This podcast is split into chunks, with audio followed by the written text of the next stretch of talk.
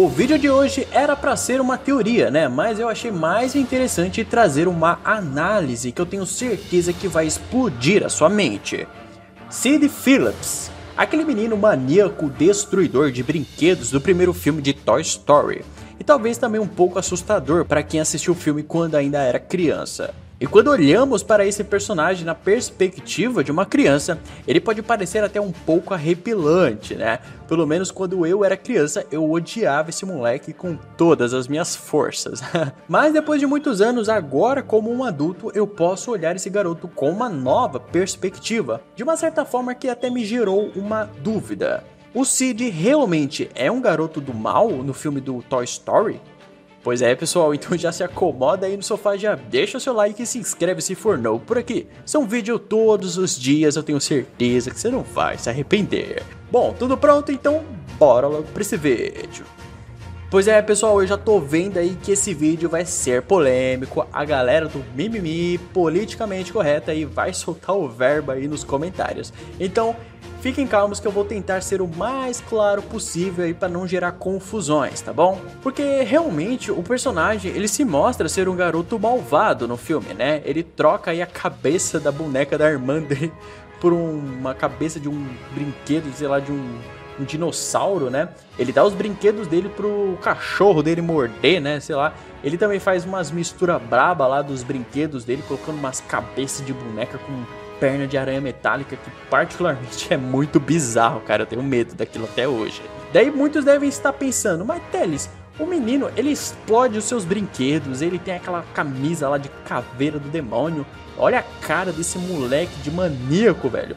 Com certeza, pessoal, isso cria muito mais ênfase quando a gente vai observar o outro lado da história, né? Vemos lá um menino bonzinho que ama os seus brinquedos e tem lá o, os dois maiores e mais famosos brinquedos da Pixar ali, sempre tratando eles com muito carinho, com muito amor, mostrando um bom exemplo de um menino de ouro. Mas se vocês prestarem muito bem atenção, isso foi de propósito. O designer dele foi feito para mostrar essa diferença de personalidade dos garotos, que na minha opinião são bem parecidos ali aparentemente. Os rostos deles são bem parecidos. Então a Pixar fez isso de propósito, né? Mas para quem está assistindo, essa grande diferença entre os dois é, é que a Pixar está querendo mostrar para as crianças quem é o garoto bom e quem é o garoto mal. Bom, o Andy, ele é o oposto do Sid, e só por isso o Sid é o garoto mal da história, certo?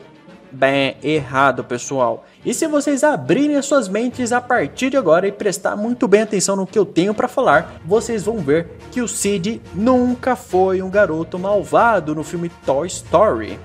Bom, pessoal, não é porque o designer do Cid foi projetado para ser o oposto do Andy que necessariamente ele precisa ser o vilão da história, né? Ou o garoto malvado da história. Bom, caso você não conheça, existe um bônus em Toy Story onde os criadores admitem que na verdade o Andy que é o estranho da história. Pois é, pessoal, veja bem, as crianças da idade dele nunca brincam daquele jeito. Também não vamos generalizar, né? Mas pelo menos quando eu era criança, eu sempre quebrava os meus brinquedos, né? Todos os meus amigos que brincavam comigo também quebravam os seus brinquedos, mas não de propósito. É, às vezes era na brincadeira mesmo, né? Porque fazia parte da história ali da brincadeira. Olhem o que o roteirista do filme Andrew Stanton disse sobre o Cid.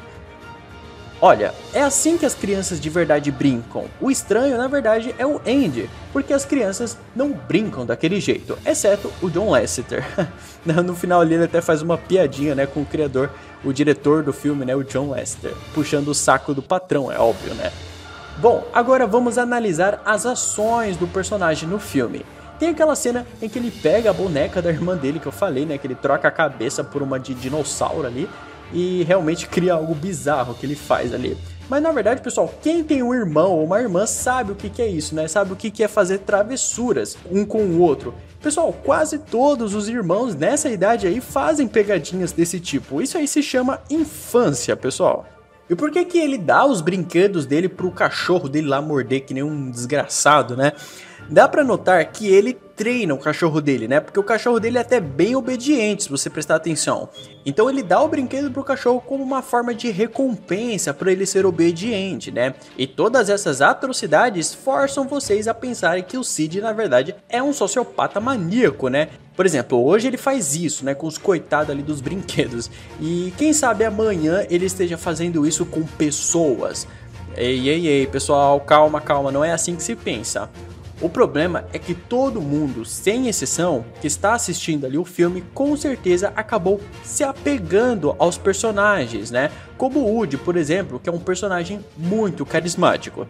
Mas vocês não pararam para pensar que na verdade o menino não sabe que os brinquedos são vivos, né? Na verdade ninguém sabe que os brinquedos ali são vivos, só nós que estamos assistindo. Na verdade ele não tá torturando os brinquedos, pois aquilo ali faz parte da brincadeira dele, né? Faz parte da história que ele criou. Eu não vou, eu não vou generalizar, né? Novamente, mas quase todos os garotos são como o Cid, né? Eu mesmo, eu sempre quebrei os meus brinquedos. Às vezes eu quebrava por pura curiosidade, porque eu queria saber o que, que tinha dentro do brinquedo, né? Outra vez a minha mãe comprava ali um brinquedo meio sem graça, né? Ele era muito simples demais. Daí eu, eu pensava é, que se eu arrancasse as asas do meu dragão e colocasse no meu soldado ali, daria um ótimo personagem para minha história, né? Seria tipo um super soldado com asas, né?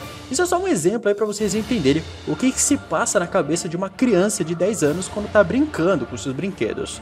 O problema mesmo foi a gente humanizar os brinquedos ali do filme, né? Naturalmente a gente vai sentir dó deles, né? Talvez se o Cid soubesse desde o início que os brinquedos são vivos, é, com certeza ele não faria aquilo, né? Pois existiria o sentimentalismo, como eu falei, né? Que acontece até no final. O coitado fica até traumatizado, tadinho. Mas o fato dessa história é que não existem meninos como o Andy, né? Isso o próprio roteirista do filme assumiu e que na verdade os meninos da vida real são representados pelo Sid. Mas como que nós sabemos que ele futuramente não vai virar aí o sociopata maluco aí doidão e fazer essas coisas com pessoas, né? Bom, pessoal, tem uma cena lá no filme do Toy Story 3 que ele aparece já adulto, né, como um lixeiro. E como nós sabemos que é ele? É só olhar lá a camiseta, né? É a mesma camiseta que ele usava quando era criança, né? Aquela camiseta preta com o mesmo desenho da caveira ali no meio. Bom, pelo que eu tô vendo aqui, ele aparenta estar muito feliz, né? Talvez ele realmente tenha até se casado, pessoal, pois existe uma teoria que em Divertidamente podemos ver a filha dele na escola, né? Se vocês olharem bem para essa menina aí, além dela se parecer bastante com ele, ela usa uma camiseta aí da mesma caveira no meio, né? A mesma caveira que ele usa na camiseta dele também. Então, não tem o que se discutir, né, pessoal? Ser o Cid não é ser do mal, é ser criança. Deixe suas opiniões aí nos comentários se você concorda comigo. Se você gostou do vídeo, não esquece de deixar o seu like e de mostrar esse vídeo para os seus amigos, né? Isso é muito importante para o crescimento do canal. espero muito que vocês tenham gostado do vídeo de hoje. Aquele forte abraço do seu amigo Teles e até mais.